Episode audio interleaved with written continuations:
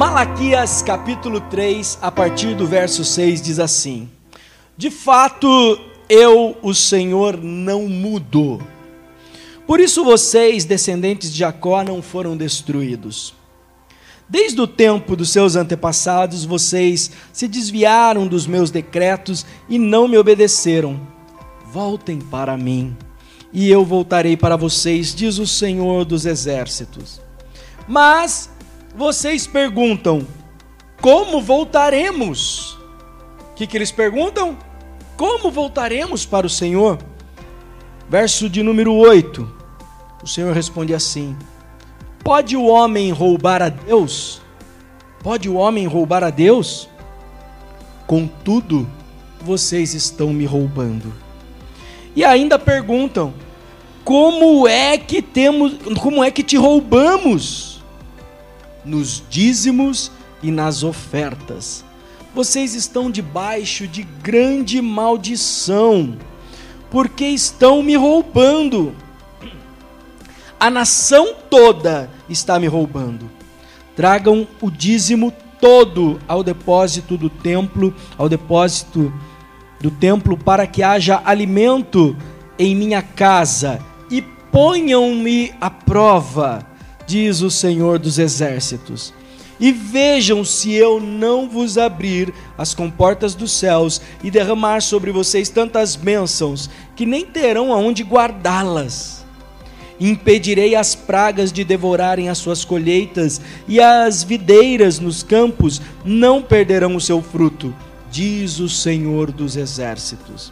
Então todas as, então, todas as nações o chamarão de felizes, porque em toda a terra, porque a terra de vocês será maravilhosa, diz o Senhor dos exércitos. Vocês têm dito palavras duras contra mim, diz o Senhor ainda assim perguntam: O que temos falado contra ti?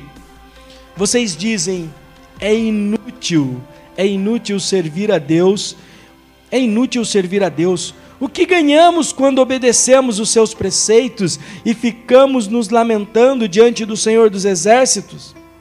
Por isso, agora consideramos felizes os arrogantes, pois tanto prosperam que praticam o mal Portanto, prosperam os que praticam o mal, como, os, como escapam ileso os que desafiam a Deus. Depois, aqueles que temiam ao Senhor conversaram uns com os outros, o Senhor os ouviu com atenção. Foi escrito um livro como memorial na sua presença acerca dos que temiam ao Senhor e honravam o teu nome. No dia em que eu agir, diz o Senhor, dos exércitos. Eles serão o meu tesouro pessoal, e eu terei compaixão deles, como um pai tem compaixão dos filhos e que lhe obedece.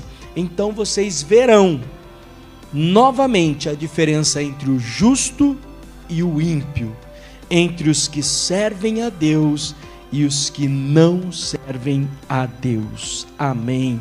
Senhor, nós lemos a tua palavra e pedimos que o Senhor fale aos nossos corações nesta noite, em nome de Jesus. Amém. Aleluia. Pode se assentar, você que está em casa, preste atenção na mensagem de hoje. O tema da mensagem hoje é verdades sobre o dízimo. Verdades sobre o dízimo. E é muito oportuno porque nós estamos vindo aí de uma jornada lendo o livro de Malaquias nas últimas quintas nas últimas quintas nós falamos Malaquias 1, Malaquias 2 e hoje chegamos aqui em Malaquias no capítulo 3. Como eu já falei para vocês, essa geração de Israel a quem o profeta escreve, é, quem o Senhor manda o profeta escrever, este texto, este livro, é a segunda geração depois da saída do cativeiro babilônico. O povo judeu, ele foi levado cativo para a Babilônia e ficaram ali 70 anos. Depois que eles saíram da Babilônia, eles voltaram para sua terra. Essa já é a segunda geração daqueles que foram libertos da Babilônia. E eles estavam passando por um momento complicado, porque eles reconstruíram os muros, mas tinha muitos escombros ainda pela cidade, faltava saneamento, eles não tinham um exército, eles não tinham como se defender, havia muitos saques. Era uma situação muito complicada para eles nesse tempo. Então o povo começou a ficar meio relaxado. Eles falaram: para que, que a gente vai ficar aí cuidando das coisas de Deus? Vamos, vamos levar as coisas de Deus meio que na barriga né, sabe, de qualquer jeito. E eles começaram a prestar um culto medíocre ao Senhor. Então Deus levanta o profeta Malaquias, o último profeta do Velho Testamento, para trazer, para chamar a atenção do povo. Esse livro é como se fosse um tribunal em que Deus está ali julgando o povo, está falando: oh, vocês fizeram isso, isso, isso. Ah, daí o povo dá, fala assim: mas aonde que a gente fez isso, isso, isso? Vocês fizeram isso quando fizeram isso, isso, isso, isso. E assim vai indo. O livro de, de Malaquias é assim.